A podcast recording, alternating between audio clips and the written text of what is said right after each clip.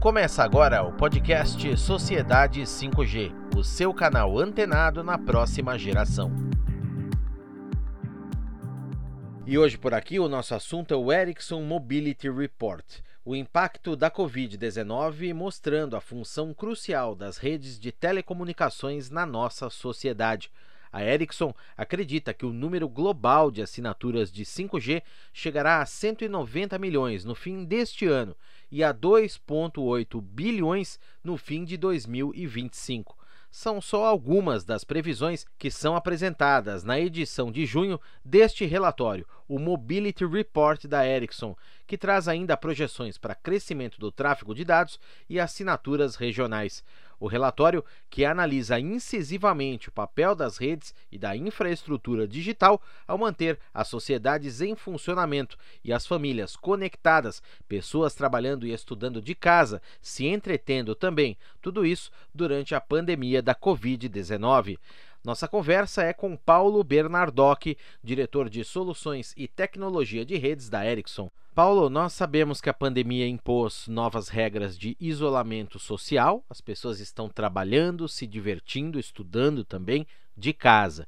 Isso provocou mudanças no perfil de tráfego das redes atuais de quarta geração. Segundo os dados que estão no Mobility Report, que faz essa análise da mudança desse perfil, o que foi que aconteceu?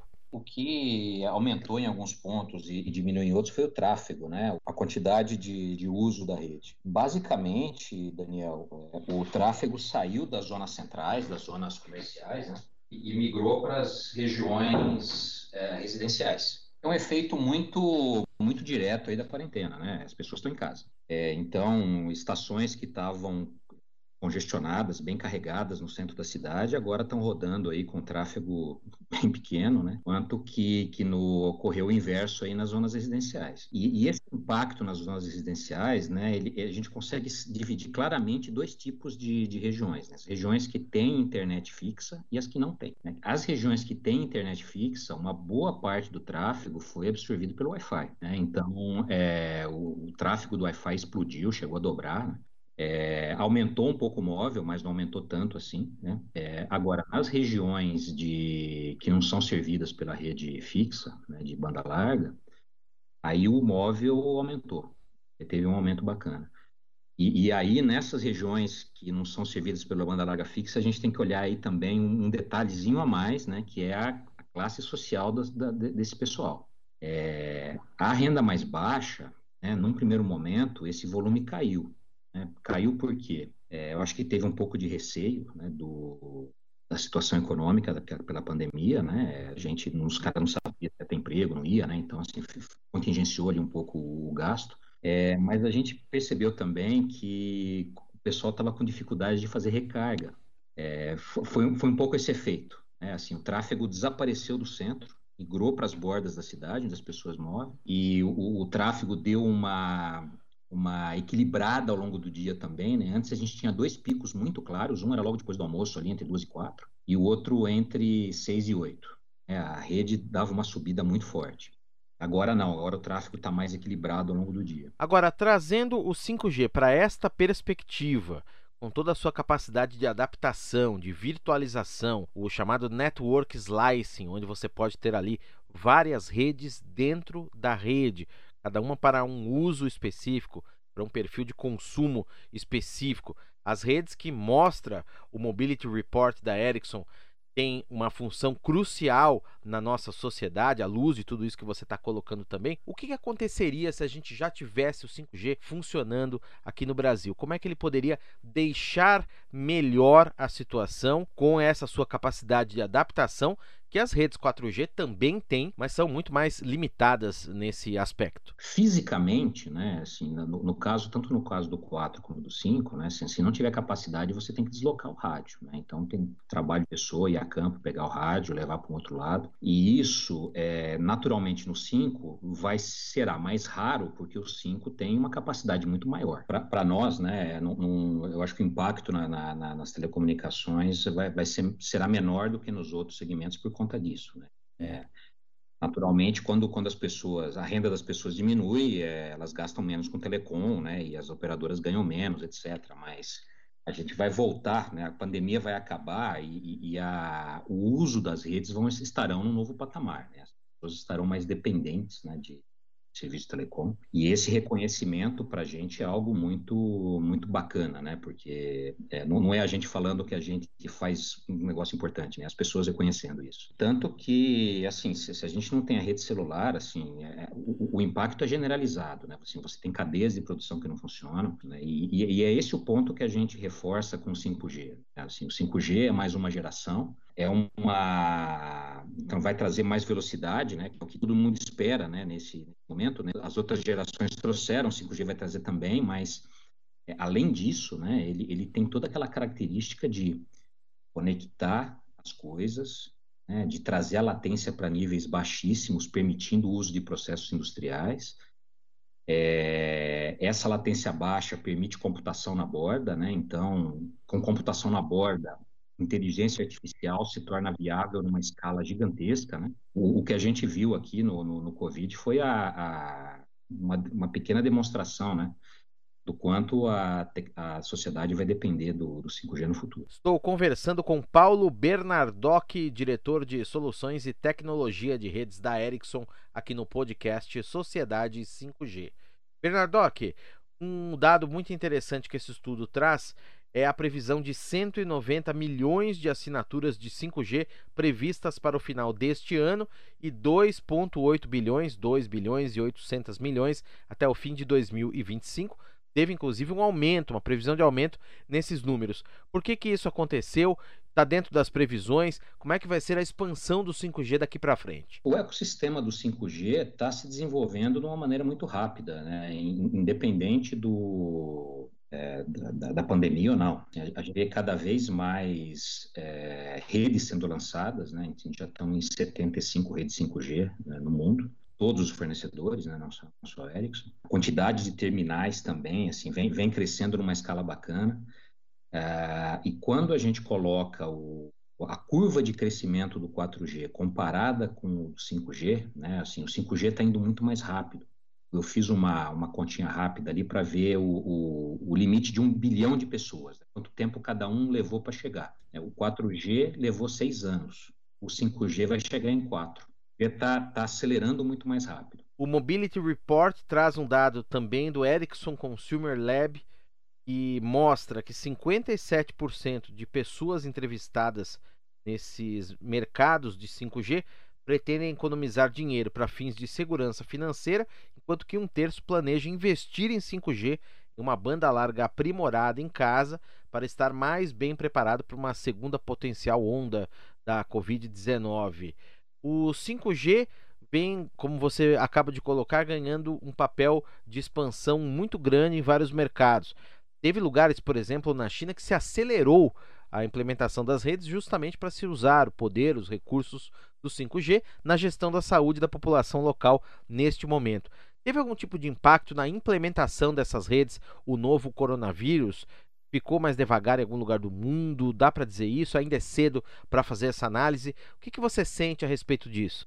Olha, dizer que não teve nenhum impacto talvez seja um exagero, Daniel. Assim, a, a, a gente não viu nenhum impacto significativo, né? O, uhum. o, a, a, única coisa que nos chamou muita atenção e é toda essa discussão em torno da, dos efeitos é, na saúde, né, causados pelo 5G. Mas isso, isso assim, a, não, não, foi uma coisa generalizada, entendeu? Assim, a gente vem fazendo o trabalho, né, de repente com um pouco mais de cautela, um pouco mais de cuidado, mas não houve um bloqueio, né? muito pelo contrário. A gente vem revisando as, as estimativas para cima. Outro ponto muito interessante é a FWA assumindo um papel expandido. Vamos explicar aqui para quem está nos ouvindo, não está tão acostumado com essa sigla. É a conexão sem fio fixa. Fixed Wireless Access. É, o estudo mostra que esse tipo de conexão deve chegar a quase 160 milhões até o fim de 2025 totalizando cerca de 25% do tráfego de dados da rede móvel global, atingindo 53 exabytes, oito vezes mais em comparação aos números finais do ano passado, 2019. O 5G se presta muito bem para FWA. Você não precisa fibrar, levar a fibra, passar a fibra, o que é muito caro, muito custoso, demorado para algumas regiões, especialmente as mais afastadas. Você vai com a fibra até um certo ponto, dali para frente a rede 5G assume o papel da conexão de banda larga. Tem alguma região do mundo, Estados Unidos, por exemplo, usa muito esse modelo, já vem utilizando com sucesso. Mostra aqui o Mobility Report da Ericsson. Quais que são os dados principais em relação à FWA que o estudo traz? Olha, o, o, os Estados Unidos, ele, eles fizeram um, uma implementação muito forte, né? Por, Primeiro, pela limitação que eles tinham na, na, na, no espectro lá disponível. Né? Eles só tinham uma banda muito alta, lá, o 26 GHz no começo. 28, desculpa, 28 GHz. E isso, né, é, é para construir uma rede móvel nessa frequência é muito complicado, né? São muitos, seriam muitos sites. Agora, uma rede fixa funciona bem, né? Então, eles põem ali uma, uma estação a cada dois, três postes, né? E uma anteninha no topo, no, no telhado da casa, né? Essas antenas se enxergam, assim, a conexão fica muito boa, né? Então, eles andaram expandindo a banda larga nos Estados Unidos por, e, e, atingindo as metas de universalização, né, que, que todos os incumbents lá têm, como no Brasil teve. É, a TIT, Verizon, eles fizeram um uso intensivo do FWA para atingir essas metas de universalização, né?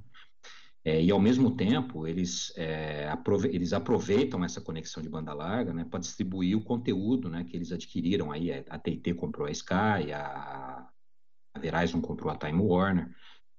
É, então, é, foi um, um, atendimento regulatório casado com a, a difusão do, de conteúdo, né, distribuição de conteúdo. Então, isso, isso, o, o 5G se prestou muito para isso, para ele, no, no, uso deles. É, no caso da Europa, não, não é tão intenso assim, porque a Europa ela é bastante fibrada, né, então a, o uso do FWA ele é, ele é mais, é, ele é mais restrito é, não, não, são lugares assim tão esparsos, né, que, que, a gente tem nos Estados Unidos e no Brasil. Né? E, e, a gente não duvida que será o caso aqui no Brasil também. Né? Então, conforme a, a, demanda por banda larga vai aumentando, é, as pessoas já não conseguem resolver a vida delas com, com uma conexão de, de, cabo de cobre ou com né, um, um rádio 4G. Né? Assim, ela, a demanda por conteúdo ela, ela é contínua. É, então a gente não tem muita dúvida que esse mercado vai se desenvolver aqui também. Ao invés de você ter um smartphone, você tem uma caixinha, parecido com aquelas caixinhas de, de roteador mesmo. Ela fica na janela, num ponto mais favorável da casa, ela recebe o sinal 5G e distribui o Wi-Fi ali dentro. É, e isso vai ser muito popular onde a fibra não chega. Então, assim, a gente sempre ressalta isso. Né? Não é que o 5G substitui a fibra. 5G complementa a fibra nos locais onde a fibra não é viável economicamente. Quando a gente vai para uma região remota, para um condomínio, mais afastado do centro tal, aí é o FWA é imbatível, porque para chegar com a fibra lá é, é, é caríssimo. Então o FWA é, é, resolve bem esse problema. O relatório trouxe ainda previsões sobre o crescimento do tráfego de dados, assinaturas regionais, informações sobre o mercado de gaming, que movimenta muitos recursos muito interesse, vai ganhar muito com 5G, tudo isso baseado em nuvem. Também tem um artigo aqui que chama a atenção: redes dedicadas privadas. A empresa pode ter a sua própria rede, garantindo que os dados fiquem ali dentro. Você trabalhe muito melhor com a alocação dos recursos dessa rede para usos críticos. Isso já se faz no 4G, inclusive temos algumas experiências aqui no Brasil uma delas da mineradora Vale. Agora, quais que são as perspectivas quando o 5G entrar nesse nicho, começar a funcionar de fato? Isso vai ganhar e ser potencializado de uma forma enorme, né? É, é essas redes aí, elas estão ancoradas na, nas redes das operadoras. Né? Então, a, a Vale contrata um serviço privado da Vivo, da TIM, da Claro, e esse modelo ele está começando a se difundir agora, né? E, e, ele vem a reboque do 5G naquele conceito de é, digitalizar a economia. Né? Internet das coisas, milhões de conexões, né? É, conexões críticas. Né? A gente lembra que o 5G ele consegue dedicar né, banda, qualidade, latência para determinados serviços. Então, é, já existia alguma coisa no 4, que é o que a Vale está fazendo, mas com o 5G isso se consolida definitivamente.